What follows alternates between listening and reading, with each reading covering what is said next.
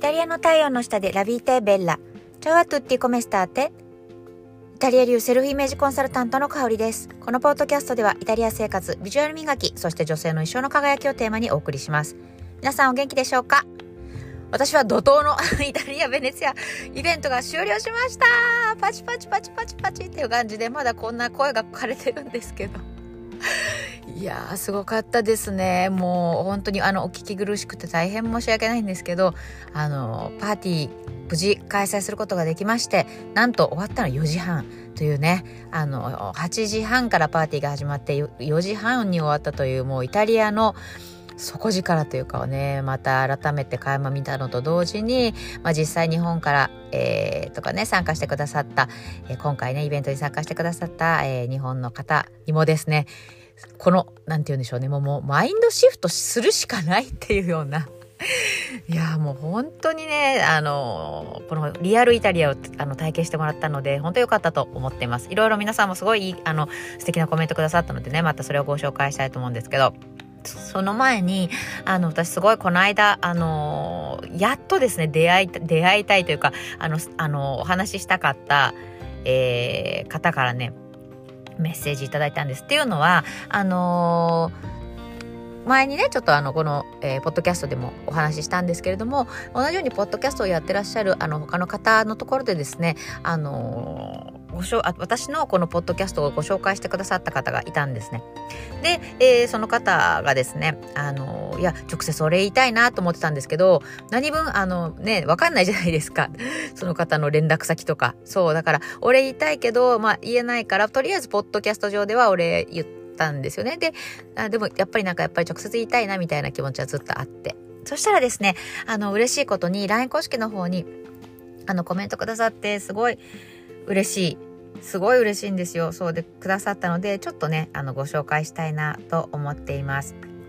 はい。あのー、まあ、ちょっとね、えっ、ー、と、352回目の、その、モチベが上がったり下がったりは、情熱の源が明確じゃないからっていう、あの、あの、テーマでね、お話ししたんですけど、まあ、それに対して、え今回ね、あの、LINE にメッセージをくださいました。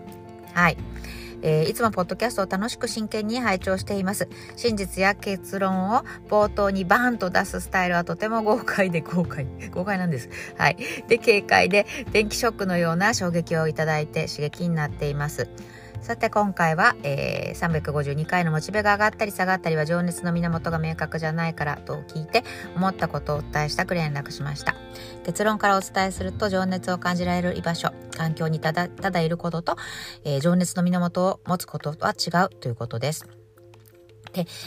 えー、私は昨年から会社の上司や役員に部署移動したいと伝えてきてここがすごいですよね。素晴らしい。自分からちゃんとお伝えしてるっていうのがさすがです。えー、で今年の4月から入れて自分が望んでいった部署へ移動になりました。去年の自分がが、えー、喉から手が出るほど欲しかったポジションを手に入れましたと。で自分がやりたいことを見つけたとやりがいと喜びに満ちた今の部署ですが仕事にも慣れてきた秋頃モチベーションが上がったり下がったり。で会社行くことに気乗りがしなくなりました。自分が望んでいることができる、できている最高の環境にいるのになんでこんな気持ちになるのだろうと自分を責め気味になっては一向に上がらないモチベーションにうんざりする日々でした。そんな時、かおりさんのポッドキャストを聞き、あ、これだとしっくりきました。また自分へ問いかけはできてないのですが、えー、視点の変化ができて本当に救われたということをお伝えしたくてメッセージしました。これからもポッドキャスト楽しみにしています。ということでメッセージをえー、くださいました。本当にありがとうございます。あありますよね。そうそうそう。だからね、あの、本当に何をするかじゃなくて、一番はやっぱりブレないためには、あの、まあね、あの、詳しくはこの500、352回のポッドキャスト聞いてくだされば嬉しいんですけど、でもやっぱり自分がどうありたいかっていうところがやっぱり大きいですよね。そう。で、私、あの、お、おすごく思うのは、なんか自分のあのなんだろうな幸せとか人生における自分の成功っていうのを考えた時に例えばなんだろう自分が行きたい部署にあの今ねお話ししてくれたように昇格できたっていうのもすごいやっぱり嬉しいしえっと例えばなんだろうあとはうんね素敵な旦那様と結婚できてお子さんがね可愛いお子さんが生まれてとかでなんかあの家族であの、ね、楽しく生活してるっていうのが幸せって思う方もいるかもしれないし私のように海外に行ってあの自分が好きな国で生きてるのがいいっていうふうに思う方もいると思うしあのそれが幸せって感じる方もいるだろうしあのいろいろだいろいろあると思うんですねその幸せって感じる瞬間。でもなんかそのそれって私の中では点なんですよね。うん、幸せっていううん瞬間でそうでもやっぱりそのこの上がったり下がったりそのあ幸せだなって感じたりそうじゃないって感じたりするこの何て言うのかな上がり下がりがない自分にするためには何がやっぱり大事かっていうとまあ、ちょっとねその352回の、えー、お話に付随あの付け出しみたいになるんですけどあの自分の価値観にどれだけ沿って生きることができたかっていうところはすごい大事だなって思ってます。うん、例えば私だったら、えっと、チャレンジとか冒険とか女性の何て言うのかな一生の輝きっていうのが自分の価値観にあるんですよ。うんまあ、だからこれをテーマにねポッドキャストでもお話ししてるんですけどそうそうそうだからなんかうん、今やってる自分の仕事も基本はそこなんですよね。女性がなんか新しいことにチャレンジできるようになったりとか、えー、そうだな、なんかこう、一生輝けるように美しく、それこそ外見も内面も美しくなれたりとかっていうのが、えっ、と、それが自分の生き方においても、仕事においても、必ずその自分の軸、自分の価値観からブレてないんですよ。そう。だから、なんかあんまりモチベーションの上がったり下がったりがないんですよね。うん。だと私は思っています。うんなのでね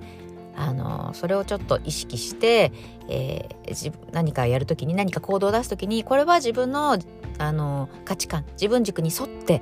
ることかな？本当に大事なことかな？やんなきゃいけないことかな？でも本当はやりたいのはこっちじゃないかなっていうのをなんかこう考えながら、えー、自分軸に沿った生き方をすることが結果的にそうねモチベーション上がったり下がったりがなくなるんじゃないかなというふうに思ってます。まあね、今日明日でできる話じゃないのでこれは本当に、えー、日々積み重ねで、うん、いければいいんじゃないかなというふうに思っています。はい。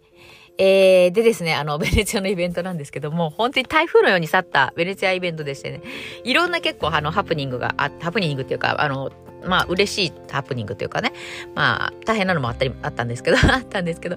そうそういろいろあったんですけど、ちょっとね今日長くなりそうなので、えー、ちょっと何回かに分けてお話ししようかなと思ってます。はい。で、えっと、まず私はすごいお礼を言いたいのは、やっぱりこうやって今回未来創造イベントインベネツィアということで、えー、日本からそれから、えー、ニースから来てくださった、えー、私のサロンメンバーさん、それから、えー、まあサロンメンバーではないけれども、あの、こうしてね、あの参加してくださった、しかも、えー、親子で参加してくださったというね、あのー、本当に何でしょうお子さんの自分のためでもあるけれどもやっぱりお子さんが世界を見てほしいというお母さんの思いで思いで来てくださったえー、お二人にもすごく感謝しています。あの、本当に心から、本当にありがとうございますって言いたい。まあ、本人たちにもね、伝えましたけれども、やっぱりここの場を通してまた改めてお礼を言いたいです。あのー、なんだろう、やっぱり日本にいると、やっぱり日本人って基本的に価値観一緒だし、で、日本はまだそんなにあの、なんでしょうね、あの、多国籍とは言えないじゃないですか。日本人がやっぱり多いし、うん、言語は日本語だし、だから他の言葉を使うとか、他の人の価値観に触れる、全然違うね、価値観に触れるとかっていうのも、やっぱり例えばアメリカとかね、ヨーロッパに比べると少ないんですよね。だけど今回こうやって来て、あの、イタリアに来て、実際まあ私が、えっ、ー、と、私を媒体としてというかね、媒介として、なんか日本語合ってるかな？不安になった。そうそう。で、あの、ね、現地のイタリア人の人たちとこう会話をしたり、えー、どういうことを、まあ、なんていうのかな、考えてるのかっていうのを実際に触れてみることで、なんか、はあ、こういう世界があるんだ。こういう人たちがいるんだ。なんか私ってこんなことで気にしてたけど、え、なんか、バカみたいだな、みたいな気づきがね、あればすごく嬉しいなっていうふうに思っていて、実際今回そういう体験をしてもらったと思っています。うん。本当にあの、そうですね。なんか、で、なんだろう、あのまあ、こうやってね、一緒に2日間、えー、生活、一緒に生活というかね、イベント通して一緒に時を過ごすことによって、例えば何でしょうね、一見なんかこう、ね、華やかで、あんまりこう、悩悩みがないってことはないけどね、そういうのをこう表面に出さない方でも、いや、実は私はすごい、あの、ここね、あの、何ヶ月間かすごい自分に自信がなくて不安だったんです。ってでも今回この経験をあのイタリアでの経験をして50歳になっても 私私ですね。私だけじゃないんですけど、まあ、今回ねパーティーに参加した方たちもみんなも50前後の方も多かったわけなんだけどそう30代40代50代と本当に幅広かったんだけどでもそういう大人たちを見てあのあもうこれから私もなんかこういう生き方がでしたいなできるっていうふうに思ったっていうふうに思って言ってくださった方もいてだからねやっぱりあの現場でかん自分の肌で感じるってすごい大事だなと思うし自分がこうありたいなっていう人とそばにいるあの同じ時間を過ごすっていうのがすごく大事だと思ってます。今日テーマ言ってませんけどあのテーマはまさにここだと思っててあの理想の人のそばに行く自分が行くっていうのがすごく大事です。であの理想の人のそばに行くってことは自分の理想の人ってあのやっぱりそれなりの人だと思うんですよね。だから自分にまだそこまで行ってないけれども、だからあの至らないところはあるかもしれないけど、でもその人の、えー、まあなんていうのかな、あの所作とかね、話あの話し方とかコミュニケーションとか、まあ、あとは服装とかっていうのを見習いながらあの失礼のないようになるべくその一緒にねいてもいいよ って言ってもらえるような感じで、えー、そうだなあの寄せていくっていうのがうん、努力そこで努力するっていうのが大事かなっていうふうにやっぱり思ってます。うん、そうすることでねやっぱりあの一番早く自分の理想の形の姿になれると思うんですよね。うん、実際私もそうやってきたんだけれども、うん、やっぱりそうだなそこからがすごい自分も伸びたなって思っているので、もしね、そういうなんでよ、なんていうのかな、もう理想の人、ロールモデルがいたらね、どんどん自分から会いに行く。うん。で、えー、メールを書いてみる。お手紙を書いてみる。うん、連絡取ってコンタクトしてみる。メッセージ出してみるっていう感じでね、あの、やってみるのがいいんじゃないかなって思ってます。はい。ということで、ちょっと長くなりそうなので、今日はこの辺で、また、えー、次のポッドキャストでお会いしましょう。イタリア流セルフイメージコンサルタントの香りでした。同じようなあった。